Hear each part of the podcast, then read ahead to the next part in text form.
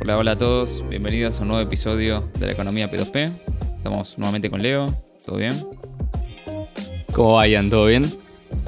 bien, todo tranquilo. Y Me alegro, hoy me tenemos alegro. un episodio que va por el, por, por el episodio pasado. Eh, el episodio pasado tratamos un poco más las estrategias, como distintas estrategias libertarias. o- Y hoy eh, traemos un poco las herramientas que hoy podés usar, no tenés que andar esperando.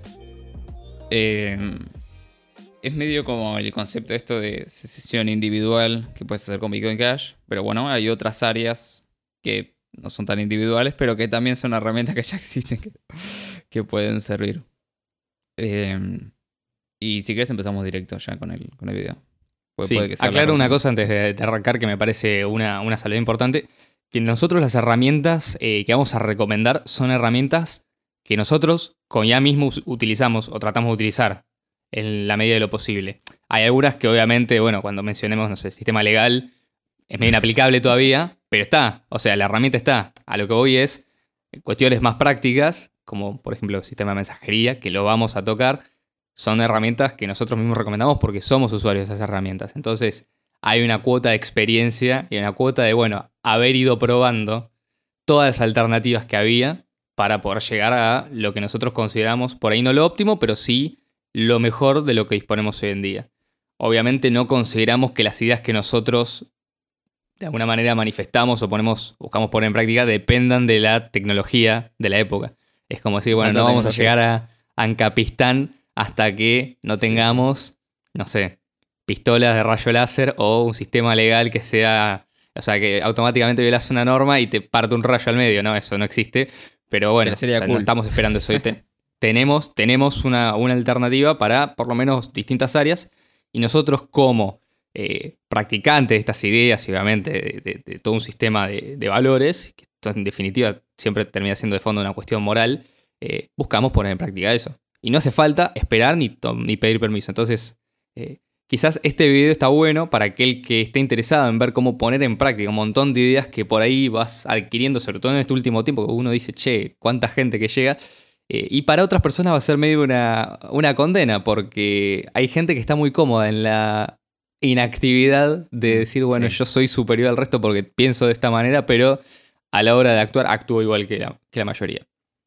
Entonces, bueno, Sí, habiendo hecho esa salvedad, quiero, si querés, Sí, arranquemos también o, o no sé si tenés algún comentario para hacer. Hay un episodio en que nosotros hablamos de cómo, cómo empezar progresivamente a adoptar vos Bitcoin Cash. No me acuerdo exactamente el nombre. Es un episodio que lo recomendamos. Y damos algunos consejos de cómo, ¿no? de cómo empezar a reemplazar el dinero fiat en tu vida por Bitcoin Cash. Eh, y ahí explicamos que obviamente no es algo instantáneo, sino que es, es, un- es progresivo, digamos. De a poco vas dejando de consumir, no sé, carne con dinero fiat empezando a consumir con Bitcoin Cash. Dejar de comprar algo en Mercado Libre, por ejemplo, y comprarlo por Bitgri o este tipo de cosas. Eh, que por cierto no estaba Bitgri cuando hicimos el video, hubiese calzado espectacular, pero si, si, estás viste este video y estás viendo y viste el anterior, eh, agrega Bitgri. Eh, y, y a eso nos referimos, es un proceso, no es algo instantáneo. Eh, inclusive muchas de las herramientas que hoy vamos a mencionar, que son cosas que están buenísimas, eh, algunas que no son practicables individualmente. O sea, son bastante más complejas. Eh, es más complejo. Así que, si querés, pasamos, directamente. Y, y la primera área, que es la más fácil de todas, que es dinero. ¿No? Y en este caso tenemos Bitcoin Cash. Es como la alternativa al, al statu quo financiero, o lo que, como le quieras llamar, eh, que es Bitcoin Cash. Y, y acá es interesante porque en cada país en general hay alguna comunidad de Bitcoin Cash. Lo primero que te decimos es unificate a esa comunidad. ¿no? Y si no hay, créala.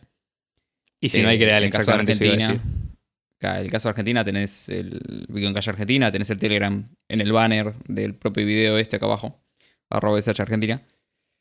Eh, y si no, bueno, de las redes sociales. Y están todo. invitados a sumarse personas que por ahí no sean de Argentina, pero que estén interesados en la labor Sí, de sí. adopción. Eh, y obviamente todo lo que quieran copiar lo pueden copiar libremente. Eh, o sea, en el caso, por ejemplo, de Argentina, el trabajo de crear e iniciar el movimiento de la comunidad ya lo hicimos. Entonces, simplemente sumate y ya vas a estar aportando un montón. Ahora, si por alguna de esas casualidades no lo hiciste, o por ejemplo estás en un lugar donde no hay una comunidad muy grande de usuarios de Bitcoin Cash, igualmente, pues iniciar la voz siendo un propio usuario de Bitcoin Cash, es decir, empezando a adoptar las herramientas, empezando si querés a formarte para poder eh, explicarle a otras personas qué es Bitcoin. ¿Y por qué nosotros elegimos Bitcoin como reemplazo del dinero? Bueno, esto obviamente de eso se trata un poco la economía P2P y a lo que vamos con todo el podcast, pero resumiéndolo, es la mejor alternativa que tenemos para salir del sistema de dinero fiat. Y nosotros con Ian hemos probado, hemos intentado utilizar muchas otras criptomonedas. De hecho, tenemos una playlist específicamente en la que hablamos de, por ejemplo, otras criptomonedas con las cuales se suele eh, comparar Bitcoin, que son, bueno, por ejemplo, BTC Lightning Network, eh, Nano, Monero, mm. eh, incluso Litecoin. Entonces, todas estas ideas, ¿no? Estas variantes. ¿Y por qué nosotros consideramos que son, digamos, algunas pueden ser buenas, pueden tener buenas ideas, pero en definitiva siempre Bitcoin Cash tiene como esa, esa ventaja, ese edge que le da por encima del resto que creo que lo hace yo, eh, lo, hace una, una opción superadora a, largo plazo, ¿no? Que nosotros buscamos generar, digamos, algo a, largo plazo y que sea sostenible. O sea, de nada me sirve a mí que la gente adopte BTC Lightning Network y después, digamos, la red se muera porque no existan tarifas. O lo mismo, que la gente adopte Monero, pero es que después enviar una transacción o sea carísimo, o sea imposible, o no se puede usar como efectivo, que ya, digamos, hay problemas hoy en día que no se están pudiendo resolver. Entonces, siempre nosotros volvemos a Bitcoin Cash. Entonces, una opción es tomen de nuestra experiencia y agarren el atajo y empiecen por Bitcoin Cash o hagan todo el camino y terminen en Bitcoin Cash igual. Eh, es una de las dos.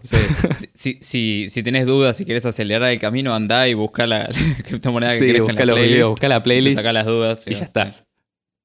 Y si te quedaron dudas, igual contestaros. O sea, sumate al, chat de, Telegram y te vamos a estar respondiendo lo que por ahí haya faltado, pero creo que es bastante completo. Exactamente. Eh, dentro de Bitcoin Cash hay algunas herramientas que están particularmente buenas. Tenemos primero Cash Fusion, que es una, herramienta de privacidad. Bueno, tenemos episodios hablando específicamente de todos estos temas. tenemos BCH Bull, el cual también tenemos un episodio que se llama eh, Usando o utilizando Bitcoin Cash como, como una stablecoin, una cosa así. Sí.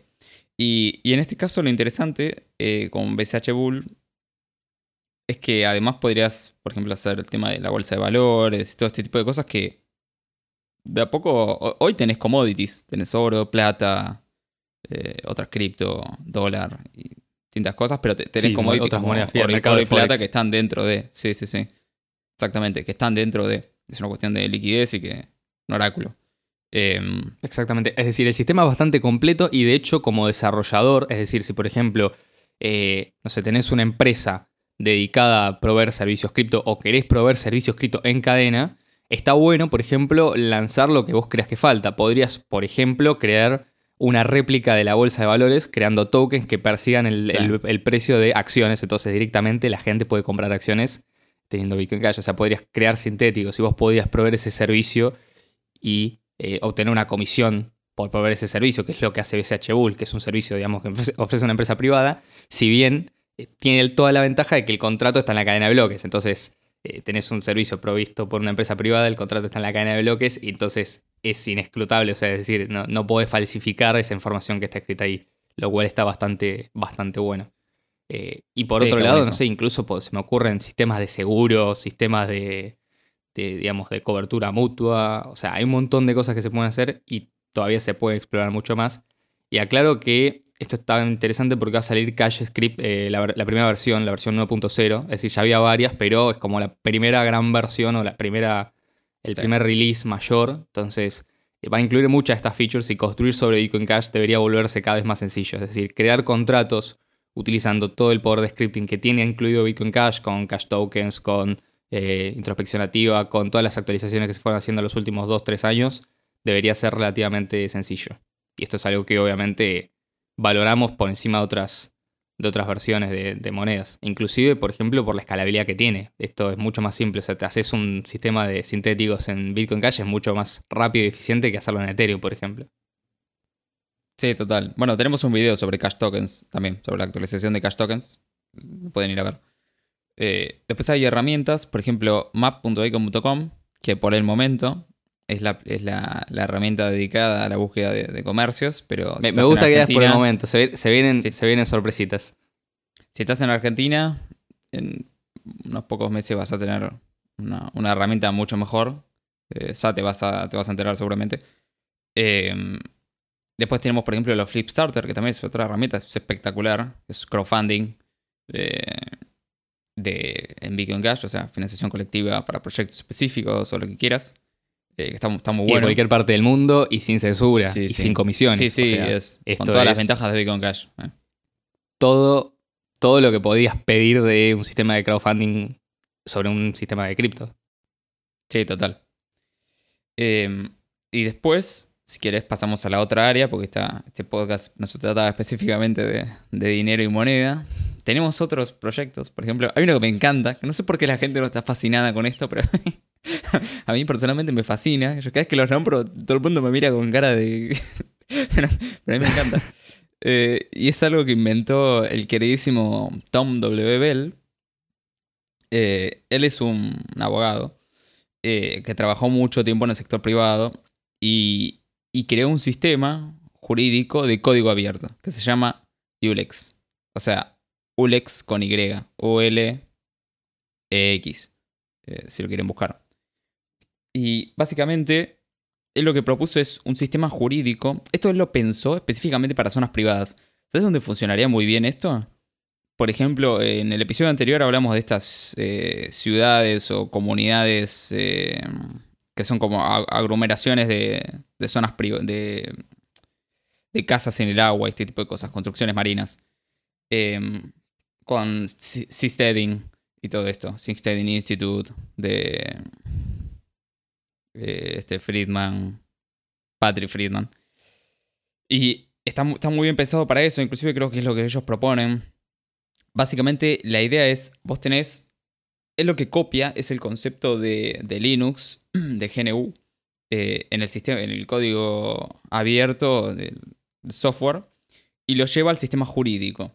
Entonces lo que hace es, crea una especie, eh, crea una ley, ¿no? Que toca la mayoría de- de los temas, eh, crea literalmente un sistema jurídico, tomando las mejores prácticas del sistema privado. Entonces, por ejemplo, él notaba que la forma de resolución de conflictos del sistema de beisbolistas, literalmente es así, de beisbolistas en Estados Unidos, eh, estaba muy bueno. Entonces lo lleva a otras áreas, ¿viste? Seguros o distintas cosas. Entonces, eh, él crea este primer sistema que lo interesante es que está en GitHub, o sea, es, un, es literalmente un. está hecho como código. Eh, o sea, tenés los. tenés- es- está escrito, no es código, pero es un sistema de código abierto. Entonces está puesto en un repositorio. eh, y si vos querés, lo podés forkear y modificar. O eh, pedir que se le agreguen cosas o que se le eliminen cosas. Entonces, esto está pensado para jurisdicciones especiales, ¿no?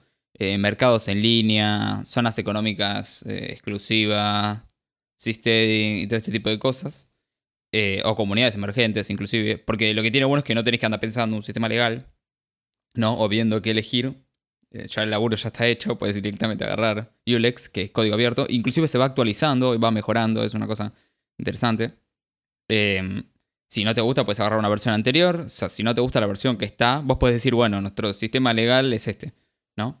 Eh, y si no te gusta, le puedes hacer una modificación específica para, no sé, tal vez hay alguna norma o hay algo que no está cubierto que es importante dentro de tu comunidad, puedes agregarlo. Entonces, Sí, totalmente. O sea, querés, por ejemplo, no sé, sos- tenés una comunidad católica y querés agregar el código de derecho canónico, que es, digamos, un código Claro, interno de ley de la Iglesia sí, sí. Católica, lo puedes hacer. Por ejemplo, ¿no? Si Claro. lo querés incluir dentro de tu comunidad como parte. Eh, lo que Sí, por ejemplo, tendrías es, además de eso, todas las leyes privadas, ¿no? Es decir, todos los contratos a los cuales el individuo suscriba. conflictos. Que eso, exactamente. O sea, igualmente tendrías ese marco, si querés, legal de resolución de conflictos, pero en definitiva también tendrías un montón de. O sea, no, no tenés esta, esta noción de, bueno, tenés una ley que rige por encima de todas las otras en un solo territorio, sino que son varios cuerpos de leyes que incluso hasta se superponen en algunos casos, no se tocan en otros. Eh, en algún caso está una por encima de la otra, es decir, es bastante flexible en ese sentido, que es muy parecido a lo que tenías, por ejemplo, en eh, no sé, la Europa feudal, donde tenías instituciones que se solapaban claro. todo el tiempo. Esto lo puedes pensar literalmente como, como Linux, ¿no? Y, y GNU. Vos querés eh, una ley un poco más genérica y que es Ubuntu. Querés algo más específico, tenés, como, ¿cómo se llama? Eh, Ubuntu, Ubuntu. cristiano. Uno- Ubuntu cristiano, pues se llama, una cosa así. Eh, No sabía, no sabía que estaba. Sí, existe, Seguro que me lo has sí. comentado, pero te lo, te lo tenía. Sí. Bueno, sí, hay Si que- como una si versión de Ubuntu eso, que aparentemente es como... Claro. Es Sí, exactamente no, o por ejemplo, no sé, querés agregar fácilmente, bueno, así como tenés Arch, que Claro. agregas las últimas, los últimos paquetes, puedes agregar las últimas leyes a tu sistema. O sea, esto Claro. obviamente se puede ir actualizando y vos elegís qué versión estás corriendo, o sea, qué versión de ley Claro. tenés. No cambiaría tan rápidamente el sistema de leyes como cambian no, las no. actualizaciones del software, ni, Pero por casualidad. Pero la base, Sí, sí, sí. la idea es similar, es decir, es fácil cambiar eh, y es fácil, Claro. digamos, ir actualizando. Y vos te moves y podés, por ejemplo, forquear o heredar de alguna manera ese sistema de leyes y adaptarlo a los usos y costumbres de una comunidad específica. Obviamente manteniendo principios básicos universales, ¿no? O sea, no Es podés que justamente esa es un poco- ejemplo. un poco la gracia de, de Ulex es que básicamente lo que hizo Tom Bell, y esto en sus palabras, él dice que combina conjuntos de normas probadas y fiables de organizaciones privadas e internacionales en una configuración robusta pero flexible. Entonces, básicamente lo que dice es, Ulex protege los derechos personales y de propiedad con un proceso de resolución de disputas eficiente y justo. Dice, Ulex no es una imposición de ningún gobierno, obviamente, sino que se adopta por el consentimiento mutuo de las partes. Entonces, esto podés pensarlo como, como lo que piensan en el seasteading, esto de, vos tenés tu casa flotante, ¿no? Te agrupás con gente que... O sea, hay, si querés una empresa que brinda el servicio de ciudad, ¿viste? Y te puedes integrar, o si querés te puedes desintegrar. Entonces, lo interesante es que si todas todos esos lugares comparten el Ulex y le agregan cosas específicas que necesiten para su comunidad específica, eh, vos cuando te integrás y te desintegrás, cuando te vuelves a integrar a otro lugar, la base sigue siendo la misma, no es un sistema jurídico 180 grados, ¿viste? Como le dice, como 540 grados distintos, ¿viste? Sino que es más o menos algo que, No, no. que- que continúa eh, con, lo, con, lo, con lo original que estás acostumbrado. Entonces, es algo que me encanta, pero bueno, la gente no, no me da bola con Ulex. Algún día me... Este, No, no, seguimos. no sos una persona incomprendida, Ian. No, tremendo. Yo no- es, es algo que no lo entiendo. Tom, te recontrabanco en Yulex. Sabelo, si estás viendo esto y sabes español, te recontrabanco. Vamos con todo. Si querés pasamos a educación. Esta, esta es muy interesante, Sí, porque acá hay varios ejemplos. sí, sí. Acá en general lo que hablamos es de homeschooling, ¿no? O unschooling. A- Aclaro una cosa, o sea, en cualquier caso, yo, esto es una recomendación, no tengo hijos, espero tenerlos algún día. Y probablemente, digamos, el futuro lo siga considerando. Esto no es algo que está fijo en, en piedra. Bueno, ¿cómo es el método ideal para educar a tus hijos, darles una formación? Pero sí es importante que uno como padre tome la responsabilidad de estar presente en todo el proceso de formación de los hijos. No es simplemente una Sí, tarea a la cual se pueda delegar. Por ahí, dentro de 100 años, en Ancapistán se pueda porque va a ser súper eficiente y va a estar mejor establecida la división de trabajo y va a haber un sistema de incentivos mucho más fuerte para que no introduzcan distorsiones. Pero como está el sistema actual, y cualquiera que sepa leer una noticia y tenga dos dedos de frente lo puede saber, es importante estar presente porque la crianza de los hijos es la clave fundamental para cualquier sociedad desarrollada. Es decir, cambias la crianza de los hijos para bien, vas a cambiar la sociedad de forma mucho más grande Sí, que cualquier otro aporte que puedas hacer. El mejor eh, regalo que le puedes hacer al mundo, si querés, si querés digamos, altruista y no en un sentido randiano, sino en el sentido altruista, es Traer buenas, eh, buenas personas. al Básicamente, mundo, sí. traer buena gente al mundo. O sea, criar buenos hijos. Y eso es lo que mejor. O sea, sos un excelente, no sé, astrofísico, pero sos un pésimo padre y dejás hijos Sí. desagradables al mundo y bueno, sos un- una desagradable persona. al menos Sí, sí, sí. desde el punto de vista en que eso va a generar más daño que el bien que vas a traer, en definitiva. Exactamente. Entonces, Ahora, habiendo hecho esa salvedad, que era, creo, algo importante, y no, no quiero criticar tampoco a nadie, o sea, no, no, no estoy yendo contra nadie, simplemente estoy diciendo algo que es cierto. Hay algo que es interesante, y es que nosotros en el episodio pasado hablamos de que hay dos cosas que son trascendentales a cualquier estrategia libertaria. primero es Bitcoin Cash y después la, educación en sí, ¿no? Mm, Son cosas que son, ambas son aplicables a cualquier tipo de eh, estrategia libertaria. Eh, por eso son especialmente importantes esos dos puntos en este episodio. De Bitcoin Cash hablamos. Y en el caso de la educación, la verdad es que hoy en día Internet es... eh, casi que te educas solo con Internet, la verdad. YouTube y muchos Totalmente. sitios como el Mises Institute, Juan de Mariana, Joan de Lugo, Totalmente. hay un montón de institutos, eh, o lugares donde puedes encontrar contenido recontra valioso, eh, libros, hay de todo. Em, No, y es increíble, por ejemplo, cuando vos le preguntas a una persona, no sé, ves a, a un artista, le decís, che, ¿dónde aprendiste a, a- a dibujar así o a pintar así? No, aprendí en internet o mirando videos, ¿viste? Primero lo que te Claro, dicen hoy en día, ¿viste? ¿Dónde aprendiste a bailar? No, miraba a este que bailaba y trataba de copiarlo, o sea, podía ver los videos y podía, no sé, ponerlo en cámara lenta y copiar los movimientos. Inclusive la gente que programa, todo el mundo te va a decir, mira, aprendí en internet, tenés cientos de miles de cursos en YouTube, en donde sea gratis. sí, o- sí, sí. no, pues, poniendo gratis, tenés que pagar internet, pero pagaste internet y tenés acceso a eso en muchos casos. Entonces, hay un montón, y ya está, está muy metida en la, en la cabeza de la gente la cultura de, bueno, internet se puede usar como una herramienta para traer contenido hacia mi vida y de alguna manera diseminarlo. Sí. Obviamente, diferente calidad.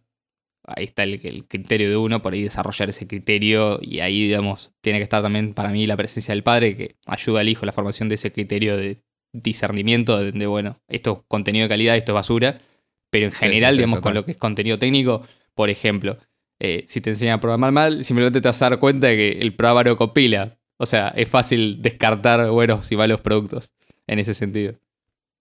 Sí, total. Entonces, acá tenemos eh, dos cosas. Por un lado, homeschooling y unschooling. Que, como para hablar. eh, como es rápido y mal. No me, no me acuerdo la frase. Básicamente, homeschooling es educación en casa, ¿no? Pero ambas son en casa. Pero lo que. La diferencia es que el homeschooling sigue una currícula, ¿no? Hay un orden dado por currícula eh, materias, años y el contenido, o sea, tenés ese orden. Y en el unschooling, el orden es distinto. Eh, básicamente en el homeschooling lo que buscas es que tu hijo al final de, cuando tenga 18 años, 17 años, se certifique el secundario, por ejemplo. En el unschooling el objetivo es distinto. Eh, no hay una currícula literal. Vos lo que, si querés, podés setear son objetivos mínimos que querés que tu hijo tenga. Por ejemplo, no sé, que sepa leer y escribir muy bien. Inglés y no sé, lo que te interese. Eh, obviamente en ambos sistemas seteas objetivos, pero en la schooling capaz que tiene más sentido.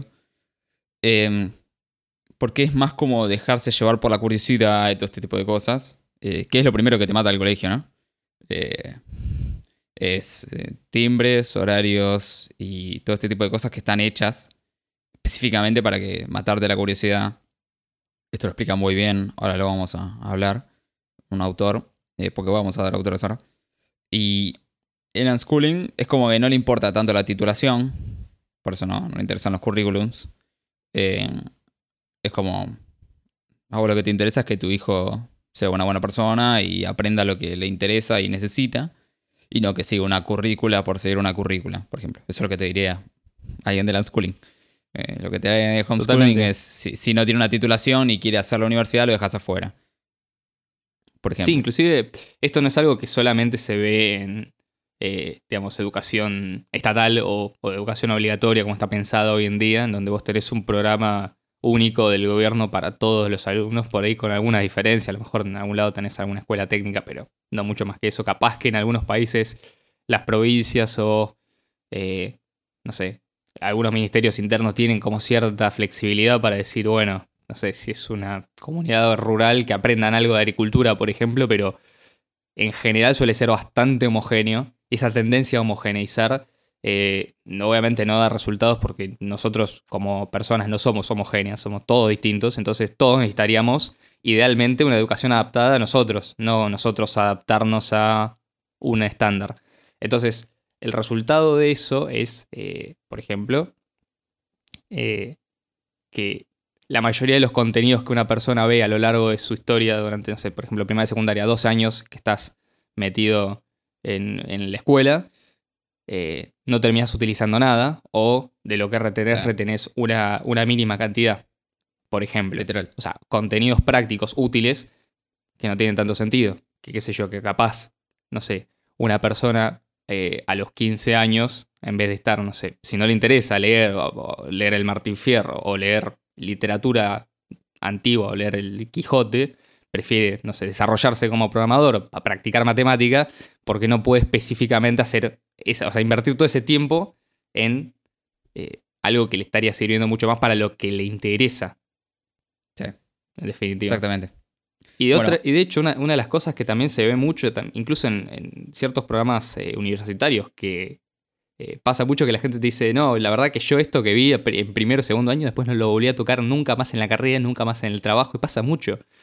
Eh, de hecho, se sobrecapacita la gente acá en Argentina, puntualmente en las universidades públicas. O sea, se hace una sobreinversión. Esto es un problema también. Sí, en cosas que no tienen sentido. público, pero te dan cosas que no tienen sentido.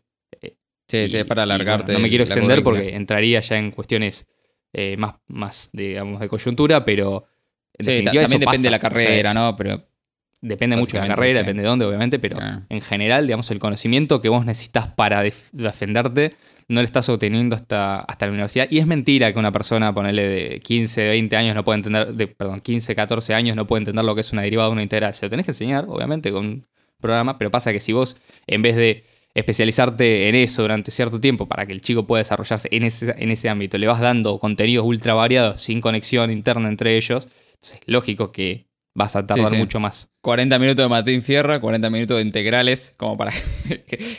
no tiene nada que ver, es decir, 40 minutos de geografía, 40 minutos de, exactamente, de, historia, 40 minutos de lengua, 40 minutos de matemática, 40 minutos de computación y termina el día. Y el chico tuvo una educación integral. Llega a la casa y lo único que hacer es dormir porque está recansado. O sea, no vaya a ser que en el minuto 46 se le ocurra algo, viste, interesante. No. Hay que cortarlo antes. Bueno, acá recomendamos esos, autores. Esos tiempos, ¿eh? es tremendo, porque tiene que ver también con el tiempo que tardas en concentrarte, en desconcentrarte, está todo pensado. Sí, sí, sí. Está todo pensado. Es como para que. es como para que no te interese el tema y te quedes con lo que te enseñaron y ya está. ¿Viste? bueno, ahora nos van a decir conspiranoicos, odiadores de la educación pública, odiadores de la educación universal. Y acá es cuando sacamos. Por favor, cita, cita al, al que hay que citar. Bueno, acá, acá traemos a John Taylor Gato, que le interesa, bueno, John con H, Taylor con Y y Gato con doble T. Eh, era un, profesor norteamericano. Eh, si no me equivoco, fue dos o tres años el mejor profesor de, creo que era Nueva York, una cosa así. Em, y tiene un libro que está muy bueno, llamado Armas de Instrucción Masiva. Y lo recomendamos básicamente porque él habla de todos estos temas.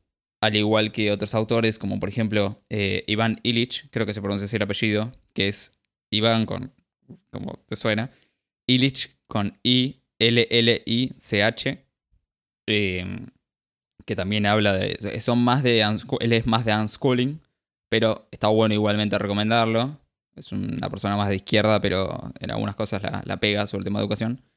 Eh, después tenemos a Stefan Molyneux, eh, que habla de crianza pacífica. Eh, a Stefan también, freedomain.com.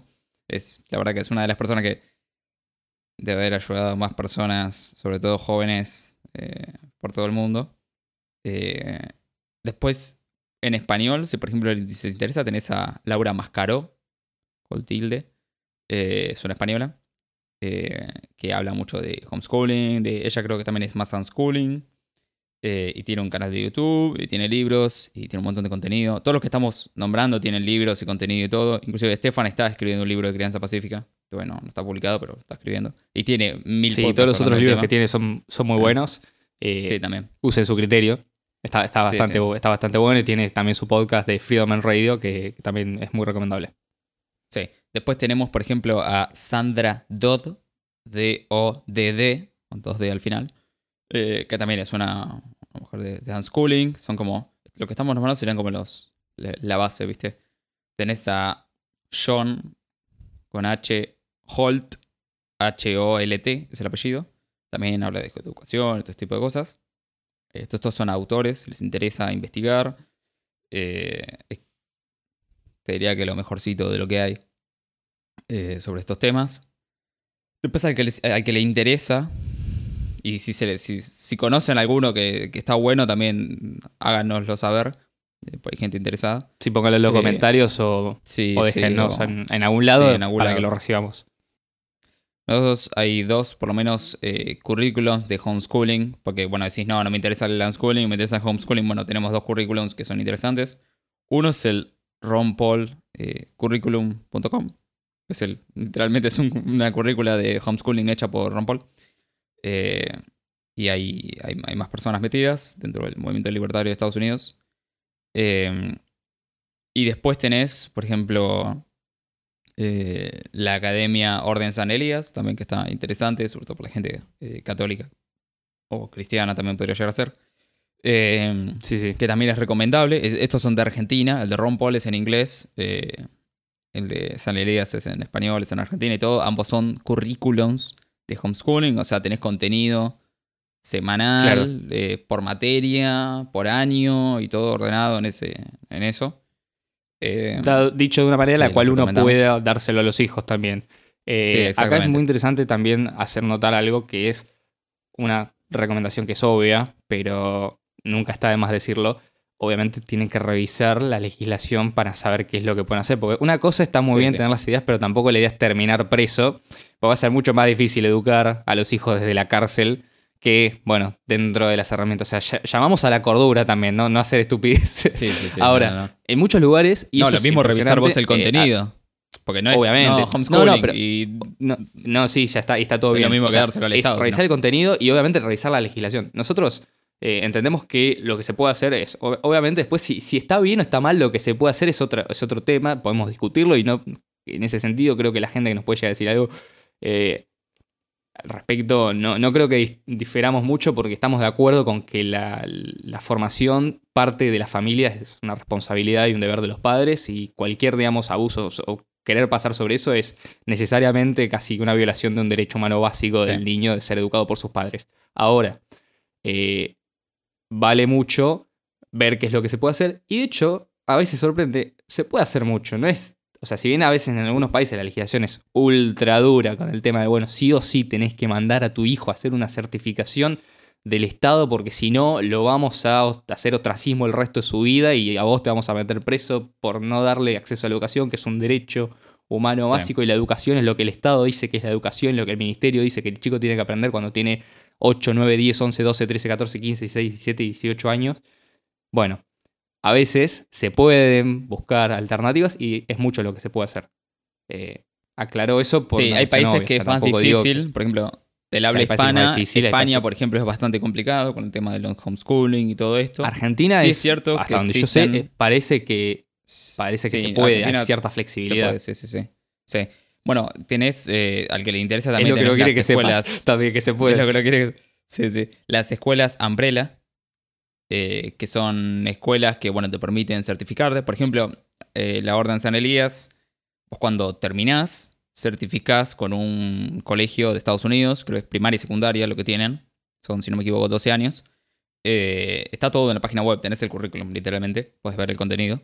Eh, no todo, obviamente, porque te van a dar el contenido y después te lo cobran. Sí, sí. Los precios son parecidos, los precios a hoy, no sé cuántos serán dentro de 20 años, los precios hoy, en, tanto en el de Ron Paul como Academia, en la Orden San Elías, son Academia San 400 Elías. dólares, más o menos, 400, 500 dólares, siempre tenés algún gasto extra. Anuales, aclaramos por las dudas, 400, 500 dólares anuales, más o menos los costos que manejan estos currículums.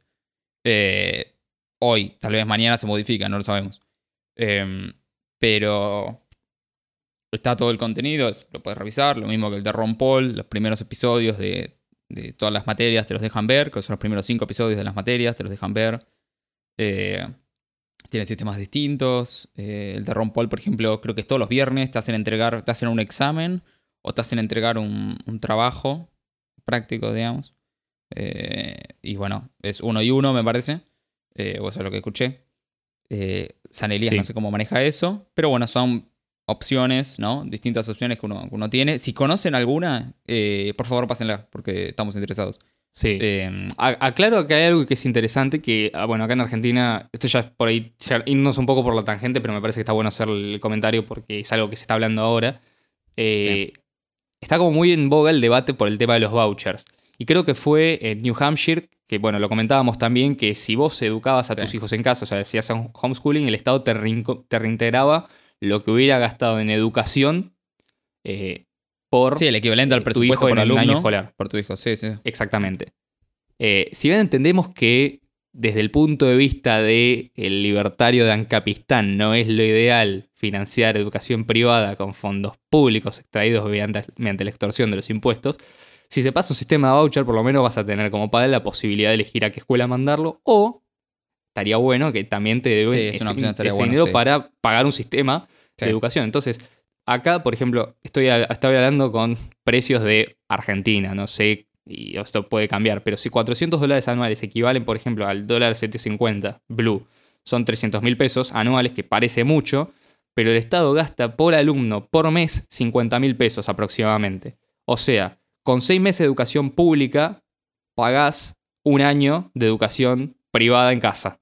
Estamos hablando de un sistema privado con una certificación de Estados Unidos. Es decir, Sí, bueno, porque es- eh, a eso es- iba. Eh, me parece que ellos tienen esta conexión con una umbrella school allá, que básicamente son, son colegios que te permiten certificarte aunque no vivas en ese país, ¿no? Entonces, tu hijo Exacto. rinde un examen de secundario y se lleva el título de secundario de este colegio en Estados Unidos, por ejemplo. En exactamente. la Orden San Elías Entonces- hacen eso. Vos cuando terminás se certifica con un colegio de Estados Unidos y después vos validas tu título acá con el Ministerio de Educación por si querés que tu hijo tenga el título de secundario acá, por si quiere ir a una universidad acá, por ejemplo. Y le piden eso. Pero estamos hablando que no solamente sale la mitad por año, Sí. sino que además, o sea, la, la otra diferencia también es, por ejemplo, que, que te, te reiterarían con un voucher, sería, no sé, útiles escolares, material, o sea, elementos extra, viajes escolares, o sea, cosas que puedes seguir utilizando para invertir en la educación de tus hijos. Esto es bastante interesante, la verdad. Eh, Bueno, es dinero También hay que otro tema. estás invirtiendo de forma mucho más eficiente. Sí, sí. Bueno, después está el otro tema. Esto lo habla mucho Laura Mascaró, por eso también la recomiendo. Dice, no, el homeschooling es como pues, tipo para ricos, ¿no? O sea, solamente los ricos pueden hacer homeschooling. No, chicos, la educación pública obligatoria estatal no existió toda la vida. Es un experimento nuevo.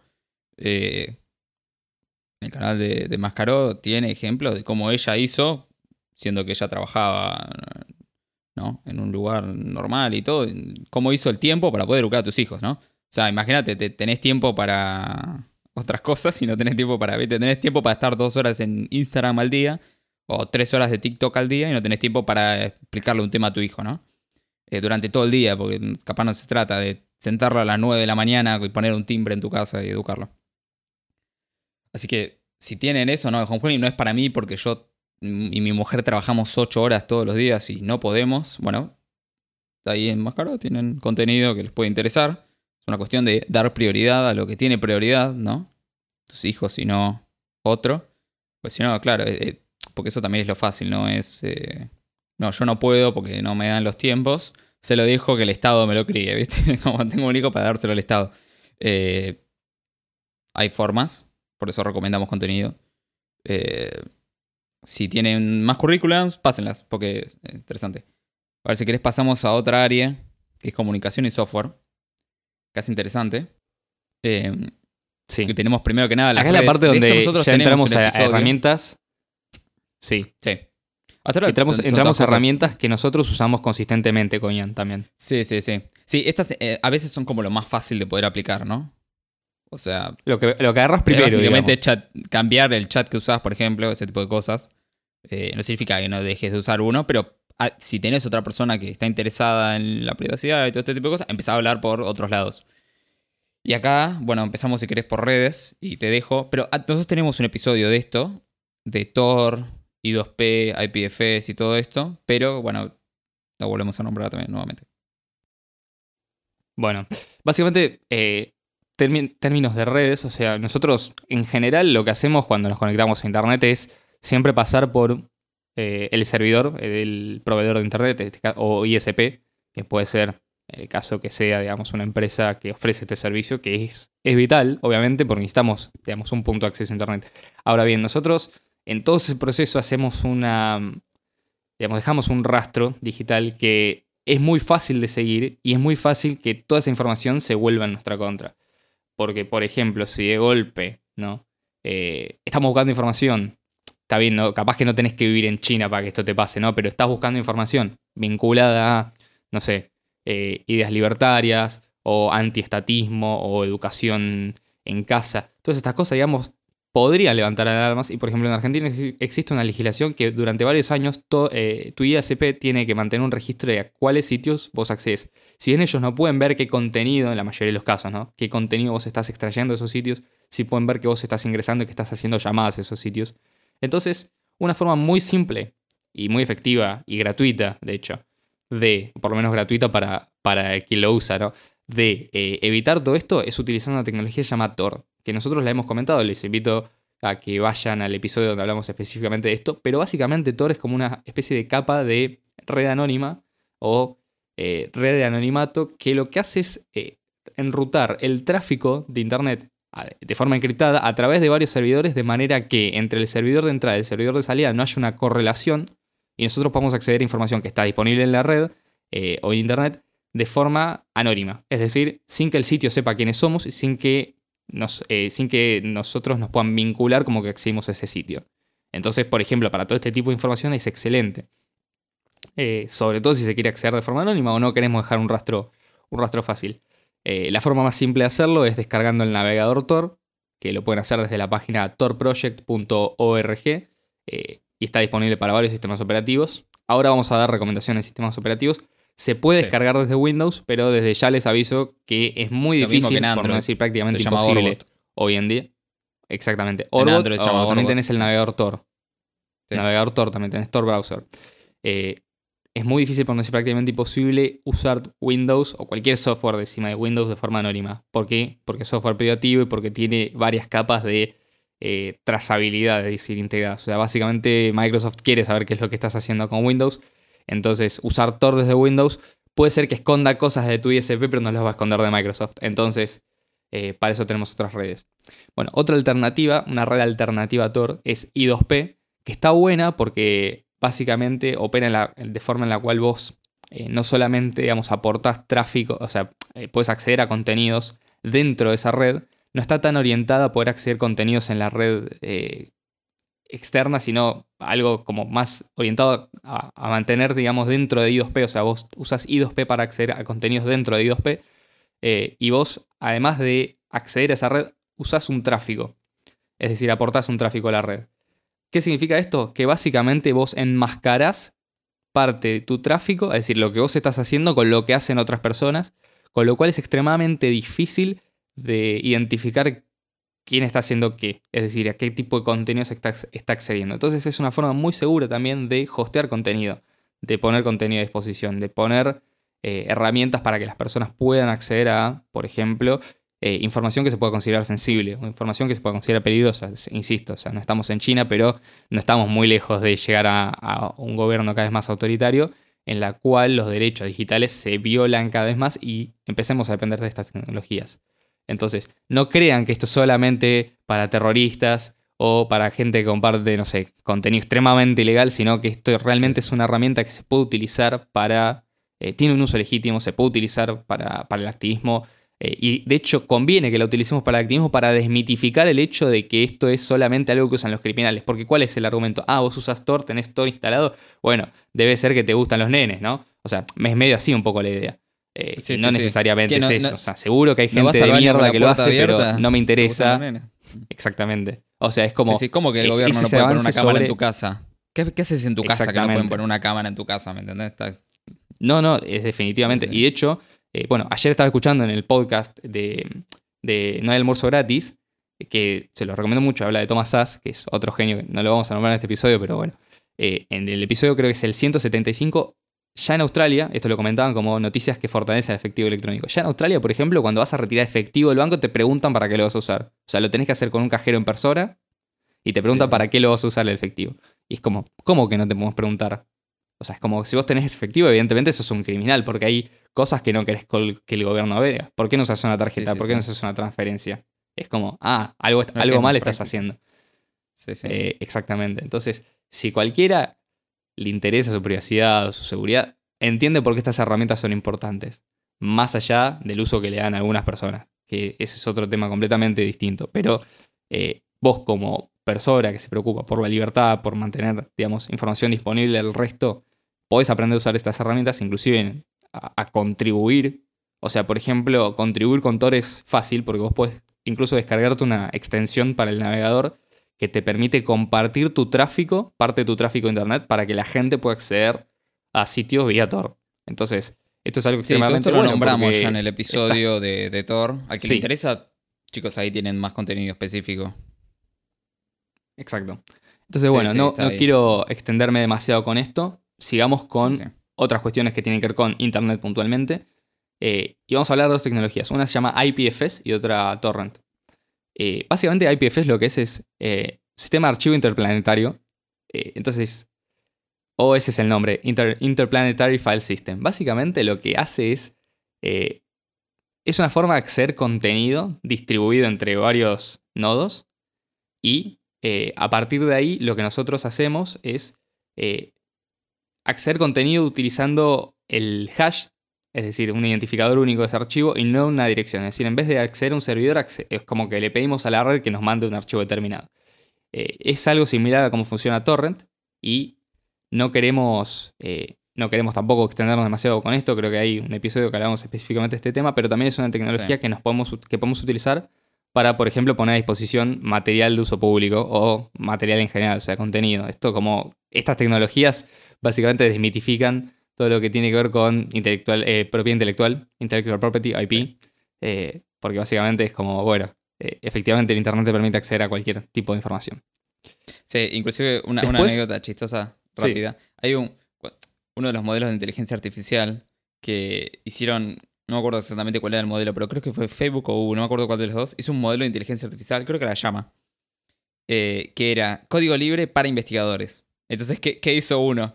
Eh, descargó el modelo, lo subió a Torrent y dijo, chicos, lo comparto en Torrent y les paso el link, así lo pueden descargar más rápido todos. Entonces lo hizo libre utilizando Torrent. Descargó el modelo que podías tener acceso con permiso eh, que era libre, lo subió a un torrent para compartirlo más rápido con los investigadores. Obviamente todo el mundo lo pudo descargar. Entonces es una forma de, poder hacer este tipo de cosas. Pero incluso, ojo, hay algo que está buenísimo que IPFS y Torrent son formas mucho más eficientes de distribuir contenido que usar un solo servidor. Sí, sí. O sea, porque en vez de conectarse todo el mundo al mismo servidor, o sea, vos estás descargando y al mismo tiempo estás compartiendo. O sea, es súper eficiente.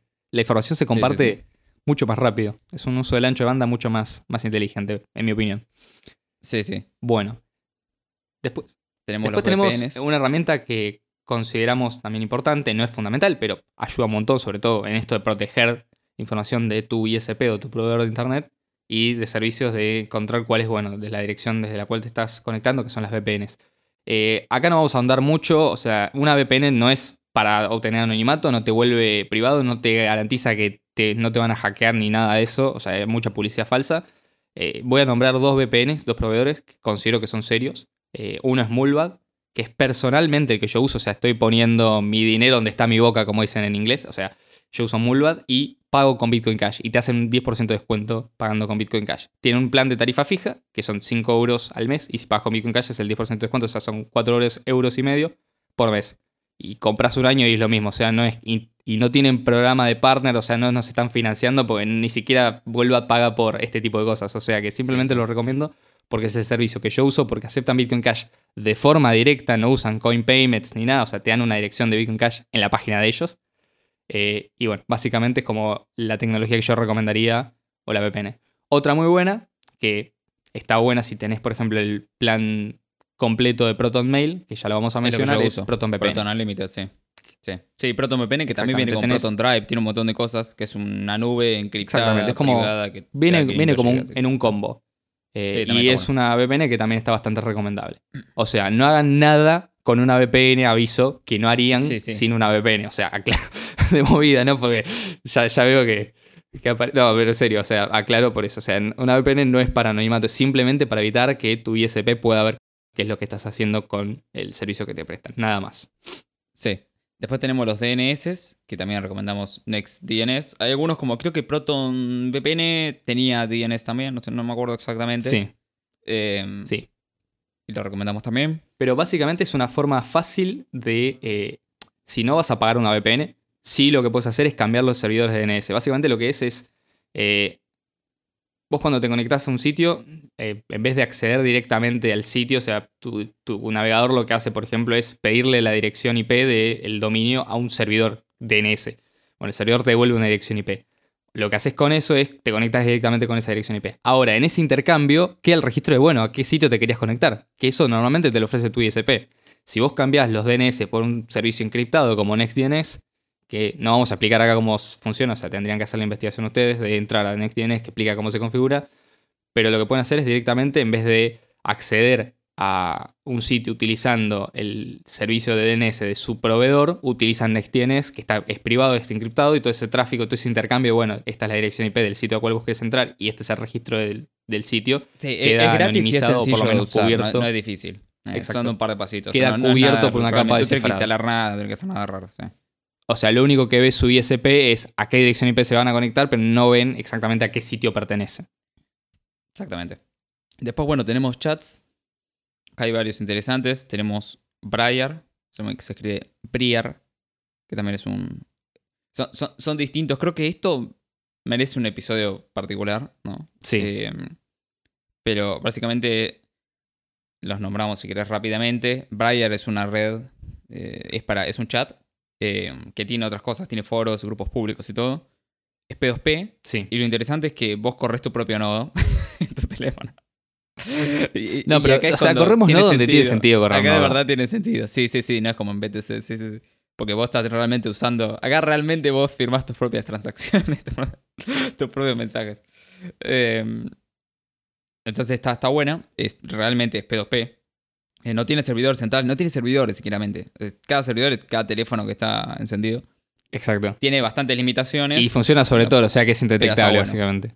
Sí, sí, sí. Y sí, funciona así o sí sobre Tor. Eh, funciona offline, puedes mandar mensajes por alguna intranet o por una red mesh o por Bluetooth o lo que quieras.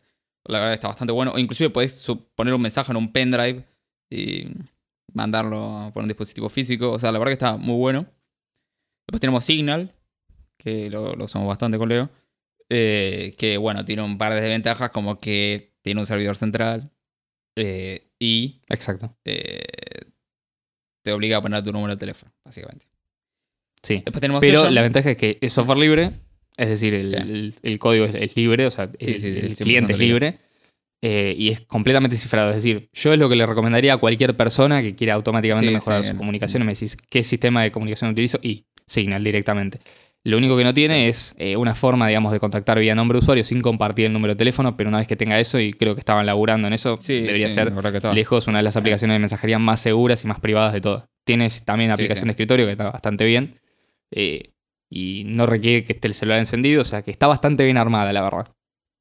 Sí, después tenemos Session, que está basada en Signal, em, pero no tiene, Usa el mismo protocolo, no nombre de usuario, claro, sino que te pone, tenés tipo un una clave pública y una clave privada, o sea, clave privada 12 palabras, tal cual Bitcoin Cash.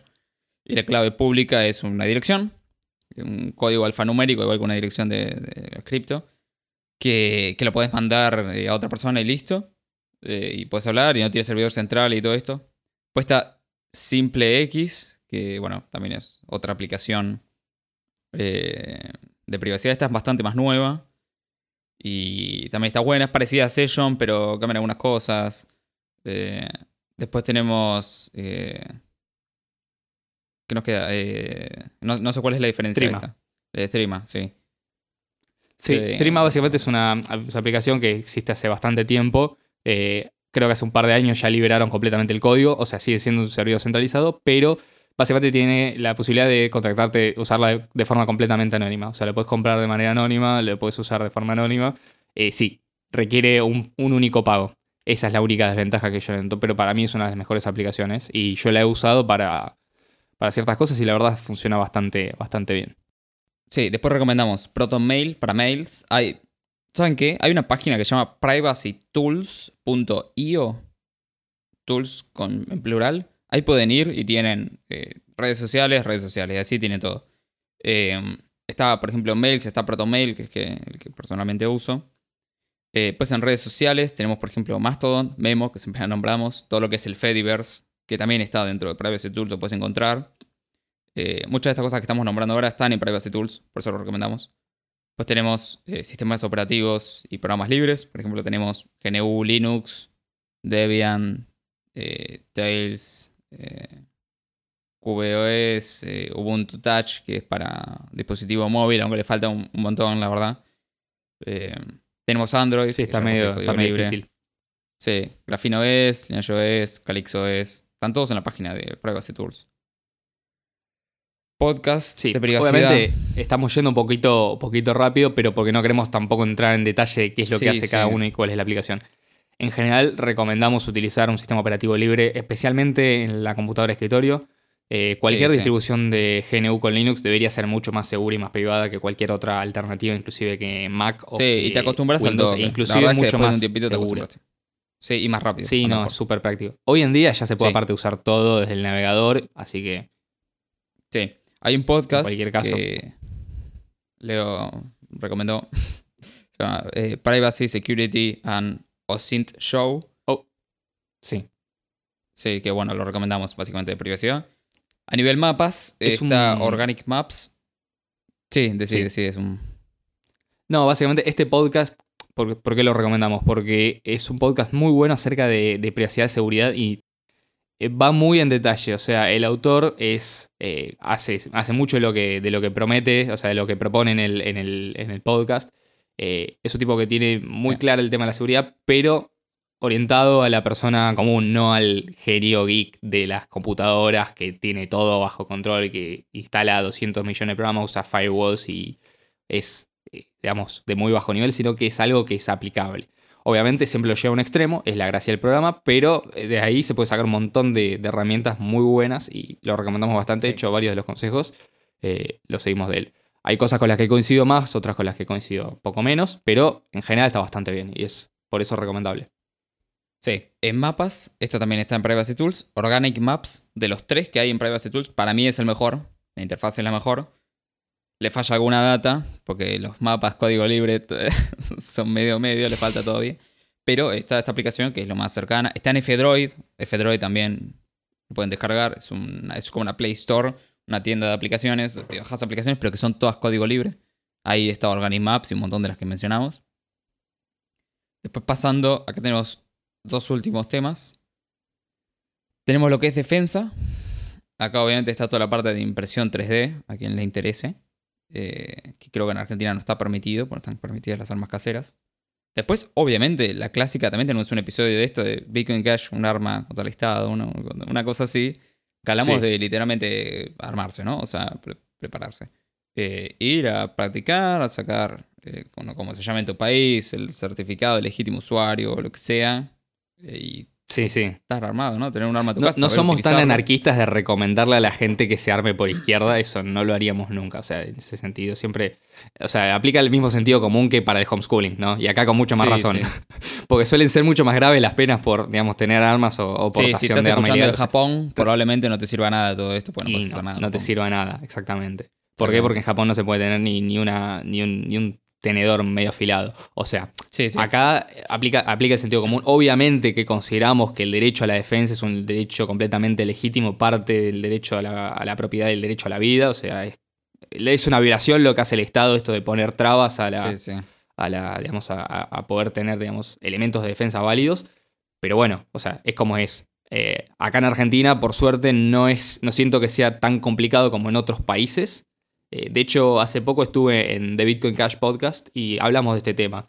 Y es creo que más fácil obtener eh, un permiso de tenencia de un arma, de arma en Argentina que hoy en, Canadá. O sea, estamos mejor que en Canadá en ese sentido. O sea, que una locura, ¿no? Sí, Pero está bien, o sea, y hay que aprovecharlo, porque mientras más legítimos usuarios tenés, menos posibilidades de avanzar contra los legítimos usuarios. O sea, si la mitad de la población es legítimo usuario y cualquier regulación que afecte a los legítimos usuarios tiende a molestar a la mitad de la población por lo menos. Entonces al político eso no le gusta porque tiene que mantenerse eh, en, en, digamos, este, en el calor de la mayoría. Y bueno, si la mayoría se le vuelve en contra porque le avanzó sobre esos derechos que consideran fundamentales, es mejor.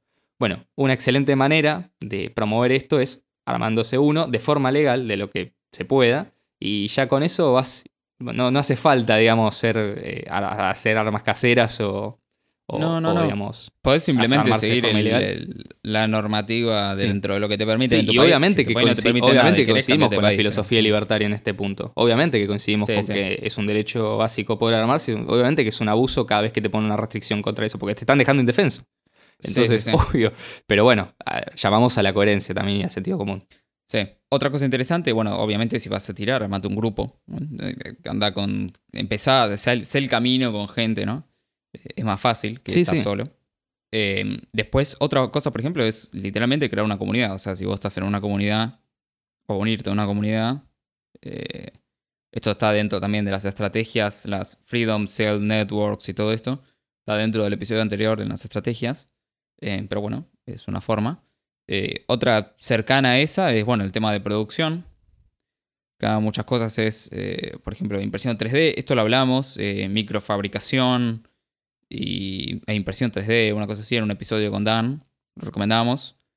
Después eh, hay herramientas, por ejemplo, LibreOffice, ¿no? que son herramientas de productividad. Hay un montón de código libre.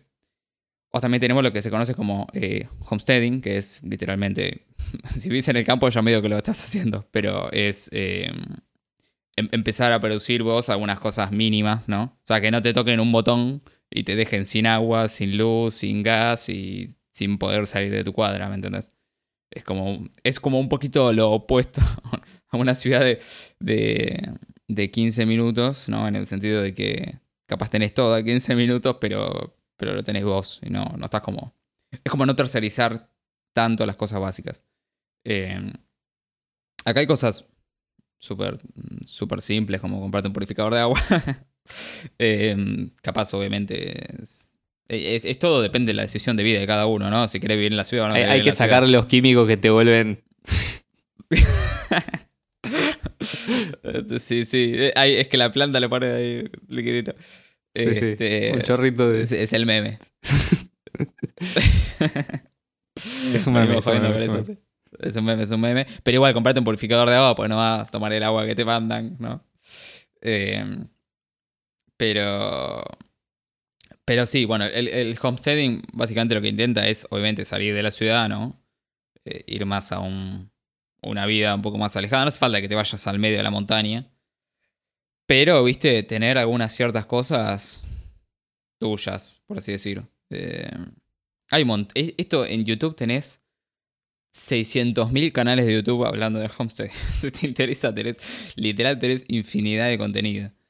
Eh, Sí, no se puede tener más cantidad de canales hablando de sí, estos sí, no temas. se puede tener más cantidad de canales. Sí, sí, sí, es tremendo. Eh, Off-grid y todo este tipo de cosas, hay infinitos videos. Eh, son son súper interesantes un montón. Pero bueno, ya eso depende de la, ¿no? decisión de, de cada uno. Eh, pero bueno, son como. Nosotros tiramos los temas. Después cada uno que quiere investigar, que investigue. Estos son. Sí, sí, sí, es como te ofrecemos la pastillita como- roja. como un- sí, te tiramos el- todas las pastillas. Fíjate si cuál te interesa, qué te interesa. Pero ahí tenés un montón de, de formas. Empezá por una, por ahí, no sé, te interesa más la parte de privacidad y seguridad. sí. Decís, bueno, vamos a probar Tor. A ver qué hay. Y, si después- te ocurre algo mejor sí. que lo que estamos diciendo, decilo. Y nosotros lo vamos a investigar también, obviamente. Si conoces algo que no conocemos. Claro, no somos dogmáticos en este sentido. O sea, usamos lo no, que no, no. tenemos a disposición. Hay a veces una herramienta mejor, bienvenido sea. Sí, sí, total. No es que solamente vamos a usar Signal porque es la única herramienta de comunicación que existe y no, hay otra Si hay una mejor. y mejor, la usamos. Sí, sí.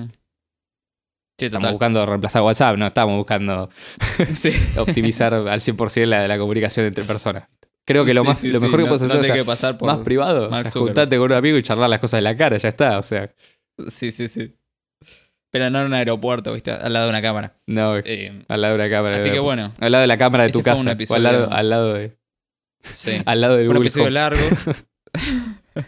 al lado de Google Home. Hablando, susurrando al lado de Google Home. ¿viste? Eh, sí, no se compran un Google Home, chicos. Eh, así que bueno, este es un episodio también largo, que tiene un montón de cosas, un montón de contenido. Ya saben. Sí, ven bien, algo, bien denso vino. Pásenlo. Sí, sí, tiene un montón. Igual que el episodio anterior. Eh, así que bueno, esperemos que les haya, les haya interesado. Ya saben, tienen todas nuestras redes sociales abajo. Mucho del contenido, ya lo dijimos en el propio, el propio eh, video. Eh, por eso, sobre todo en los autores, que sí que deletreamos el apellido para que lo puedan encontrar fácilmente. Porque muchas veces te pasa, a mí me pasa, ¿sabes qué? Mucho con Bastos. Tipo, menciono un libro o algo y es tipo, pará, que tengo que andar Me yéndolo a pasó, buscar. me pasó el otro día pasa todo que yo hace mucho, había mucho tiempo, hace mucho tiempo, había visto un video de Miguel Ayo Bastos hablando de Sí, sí. un autor que supuestamente invitaba, no sé, a la evasión fiscal, o sea, que era un conservador.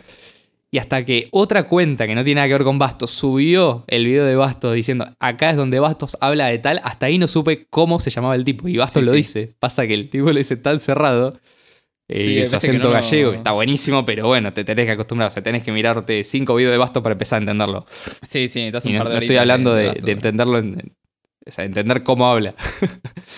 No, bueno, pero por eso especificamos a veces bien los apellidos. Sobre Sí, todo sí, los sí. autores. O sea, Aunque eran apellidos dentro de todo cortos y sencillos los que mencionamos. sí. Así que bueno, ya saben, suscríbanse, compartan, den like, todo no- nos sirve. Y bueno chicos, muchas gracias Leo, Gracias a vos, Ian, por traer el tema. del viernes que viene. Chau chau. Chau, chau.